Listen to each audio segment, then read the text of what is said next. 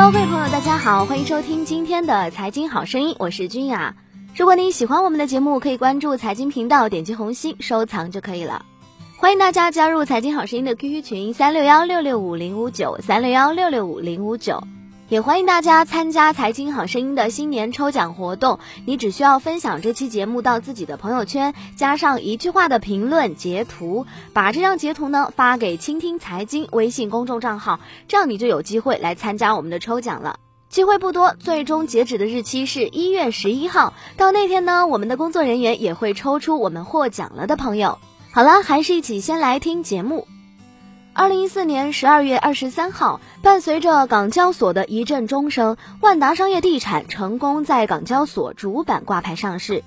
这是港交所圣诞节前迎来的最后一只新股，也是二零一四年以来最大规模的 IPO。二零一五年元旦过后的第一个工作日，万达集团 O2O 动作再放大招，在收购国内排名第四的支付公司快钱一周后。万达旗下万达电商公司又获得了两家境外基金的入股。谈及万达的经营秘诀，王健林说是不断寻求战略创新。谈到时下热门的移动互联网概念，王健林显得淡定而不盲从。他说，移动互联网在他看来是应用工具。谈到接班人，王健林坦言，儿子没兴趣接班，而他也不会强求，职业经理人谁好就谁来。王健林表示，做首富并不是他的目标，他的目标是要把公司做成跨国企业。文化和旅游是万达目前集中火力的主攻方向。王健林尤其看好海外高端酒店投资，他表示，中国到了需要有自己的企业进入全球奢华酒店行业的时候了。在全球看，酒店竞争主要还是靠的品牌影响力。万达的目标是到二零二零年。海外高端酒店做到十五个。谈到海外战略啊，这位机敏的企业家不乏自省之志。他说：“国际化有风险，不能随机冲动，但也无需过位。万达海外战略方向很清晰，文化产业、五星级酒店、地产类投资，跨产业的都不会去做。在这些方向上，万达还坚持并购为主，投资为辅。”王健林还特别提到，中国政策环境的变化给万达国际带来的机遇。近年明显感到，国家对民营企业海外投资的政策支持力度在加强。一是海外投资审批从二零一三年开始变得明显宽松，项目成本和风险降低；二是对民企走出去，金融支持力度更大，更加便捷；三是政府未来将大多数海外投资改成备案制，更使企业松开了手脚。然而，近年中企在海外的扩张并非坦途，华为、三一重工等企业在外遭遇一度成为焦点。对此，王健林说：“中国对外投资确实会出现阻力。习主席都说中国已经是大块头了，别人肯定会在意。我们的经验是，尽量不涉及敏感行业，不和当地在低端产业竞争，有效利用国外中介机构，学会西方的游戏规则。”谈到电影啊，王健林兴趣浓厚。他透露，万达投资的好莱坞第一部电影已经制作完成，并且有想法冲一冲奥斯卡。据他介绍啊，万达文化产业的目标是到二零二零年做到全球行业前十，这需要海外拓展。文化不仅是产业，还涉及到精神层面，担当民族文化传播的角色。万达并购美国 AMC 院线后，二零一二年放映了八部中国电影。二零一三年增加到了十三部，在王健林看来，万达海外项目的经营管理思路被证明是确实有效的。万达收购 AMC 迅速扭亏为盈，已成为海外名校商业管理教授关注的案例。王健林说啊，他们主要是解决了三个问题：一是有没有主人的问题，原来 AMC 被几个基金买下，其意只在转卖，管理层无精打采；二是有没有激励机制的问题。万达接手后宣布长期投资，对管理层和员工也有激励。三是有没有先进模式的问题？万达把在国内的财务管理模式输送过去，在线监控店面成本，很快实现盈利并上市。对于这一成功并购，他表示非常的自豪。对于时下火热的移动互联网概念，王健林似乎并不盲从。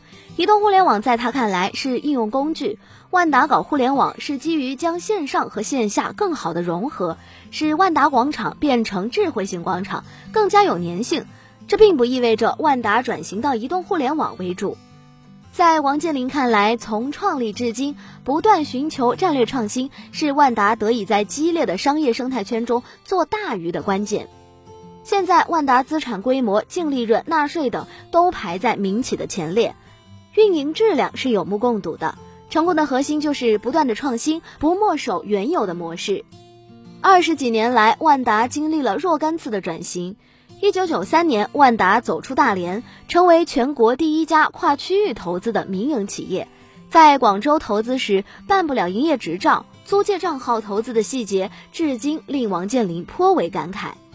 王健林表示，如果没有那一步，万达目前也许就是家大连的本土企业。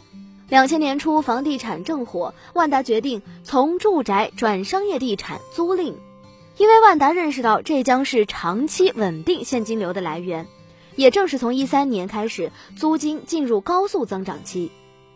零五年的时候啊，万达从单一的房产企业向零售、电子商务、金融等方向转型。并购保险公司、财务公司，未来万达将向文化、旅游、金融、电子商务等方面转型。王健林说啊，他经常给员工们说，企业经营就是没有终点的马拉松。万达下一步将去向何方？他们将会开启商业地产的新转型。万达计划到二零二零年完成新转型，到那个时候啊，万达绝对不是房地产企业，应该叫国际化科技服务型企业。那个时候，收入利润将主要是来自于非地产。他还说，二零一五年的一月十六号，他就将宣布万达新的转型计划和战略目标。在接班的问题上，王健林和网络上备受关注的儿子王思聪高度一致，他们互相成全对方，形成了一种新型的父子关系。王健林说，他和思聪探讨过几次，没有兴趣来接他的班，管十几万人，他觉得太辛苦了。王健林本身也是很有现代意识的，将来不一定他接班，职业经理人谁好谁就来，只要维持一个强势董事会就可以。王思聪非常有兴趣做 PE，王健林说：“给你钱，只要你做得好，将来把万达投资这块给你，让你来做。”对于 PE 投资，王思聪觉得一年看五六十家企业很有意思，他目前做的还不错，比王健林想象的要好，回报率达到百分之好几十。二零一四年，在私募行业应该能排在前三十。王健林的办公室里外三间，最里面是宽敞的办公区，铺米黄色厚地毯，办公桌上放着家庭合照，座椅背后的墙上挂着一幅水墨长城万里图，阳光照进来，敞亮通透。